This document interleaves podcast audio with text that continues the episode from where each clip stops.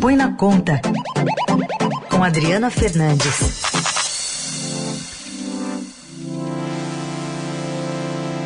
Para falar de economia. Oi, Adri, bom dia. Bom dia, Raíssa, nessa segunda-feira de feriado aqui. Bom, é feriado, mas tem as incertezas, né, que continuam rondando aí a equipe econômica do governo.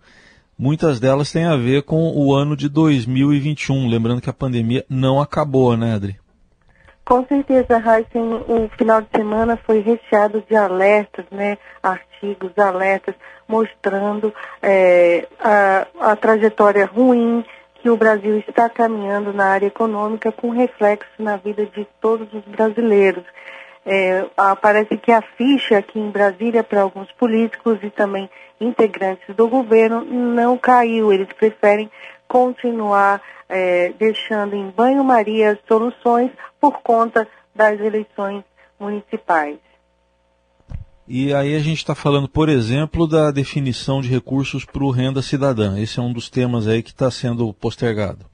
Com, com isso também, esse é um ponto de maior fragilidade, né, no momento, porque ele aponta para um impasse em torno do financiamento, mas também toda uma agenda, é, Heisen, de propostas que não estão caminhando.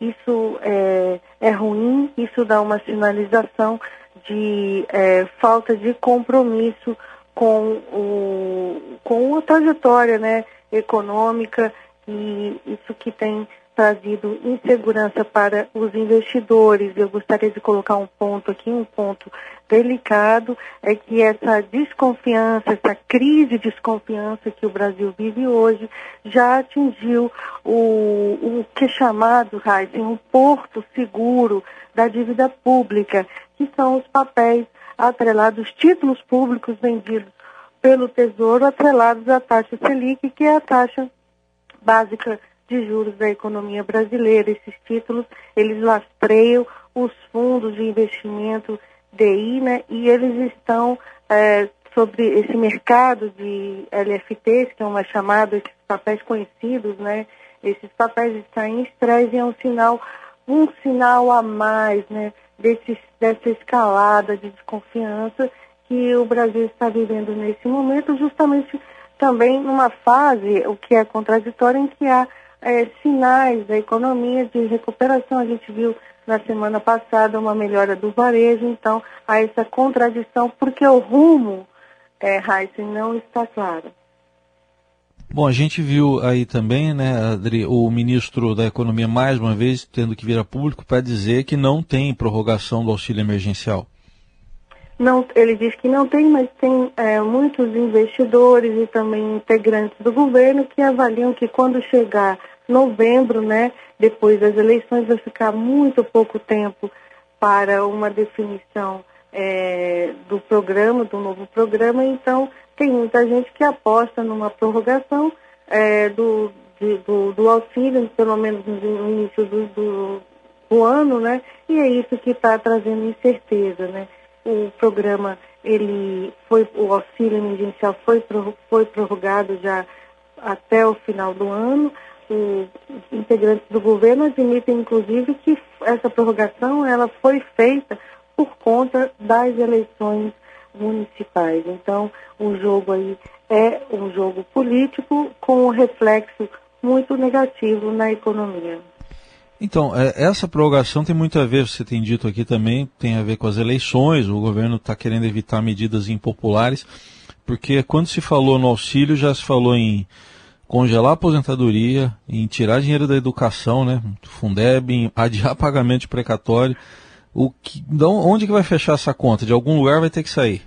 É por isso, né, é, o, a, o governo atira, o governo junto com os líderes atiram para tudo que é lado, não apontam uma solução, passam a percepção de que não tem, que está fora de controle essa discussão de financiamento é, do programa e e, e não estão vendo nenhuma solução nas outras medidas, nos outros projetos que estão é, no Congresso. Tem um ponto também é, que não está sendo ainda muito discutido, mas o auxílio a, para estados e municípios, ele termina no final do ano já tem uma pressão para que ele seja também prorrogado ou é, encontrada uma solução é, de mais longo prazo com a discussão de um projeto que está em tramitação é, no, Congresso, na, no Congresso, na Câmara dos Deputados, de renegociação da dívida. Então é tudo isso aí no mesmo caldeirão, fermentando essa desconfiança sobre a capacidade do governo, dos políticos de darem um rumo. E há pouco a gente ouviu aqui a nossa colega Sônia Raci também falando de um, uma percepção aí do presidente da Câmara, Rodrigo Maia, em relação à reforma administrativa. Ele já acha que esse ano não dá para ser colocado em votação, Adri? Exatamente isso. Ficou para trás a reforma administrativa, ficou para trás é, o projeto de reforma tributária, esse foi colocado aqui. Quanto, quanto, quanto nós falamos aqui, né, Heisen, ao longo dos últimos meses sobre a importância desse projeto, ele ficou para trás, ele está definitivamente interditado, por mais que o, os lideranças do Congresso digam, que o governo diga, vai para frente, ele não foi para frente e dificilmente conseguirá é, nesse, nessa finalzinho aí. E aí sobrou é, todo o impasse do renda, do orçamento, né, porque está ligado ao orçamento, à votação do orçamento, é, há uma preocupação desse, da, da, votação do orçamento ficar para 2021, para o início de 2021. E então, é, e, e eu lembro aqui, Heisen, que por trás das eleições municipais tem outra lei, eleição que, é, que tumultua todas essas, essas negociações, que é a eleição para a presidência da Câmara e do Congresso. Alcolumbre, o presidente do Senado, Davi Alcolumbre, tenta a reeleição, como também o presidente da Câmara, Rodrigo Maia, que diz que não, que já disse que não, não vai, não vai buscar, porque a saída é uma saída via Supremo Tribunal Federal, também é, na prática também está aí nessa disputa, junto com outras lideranças do, do governo e do Congresso que estão querendo esse, esses cargos, esses dois cargos que são um, importantíssimos e definem é, muitas, muitas coisas aqui no, no Brasil. Muito bem, vamos ter que acompanhar tudo isso. Tem até já uma discussão em andamento de não ter recesso parlamentar em janeiro, né? Isso aí está sendo cada vez mais falado, né, Adri?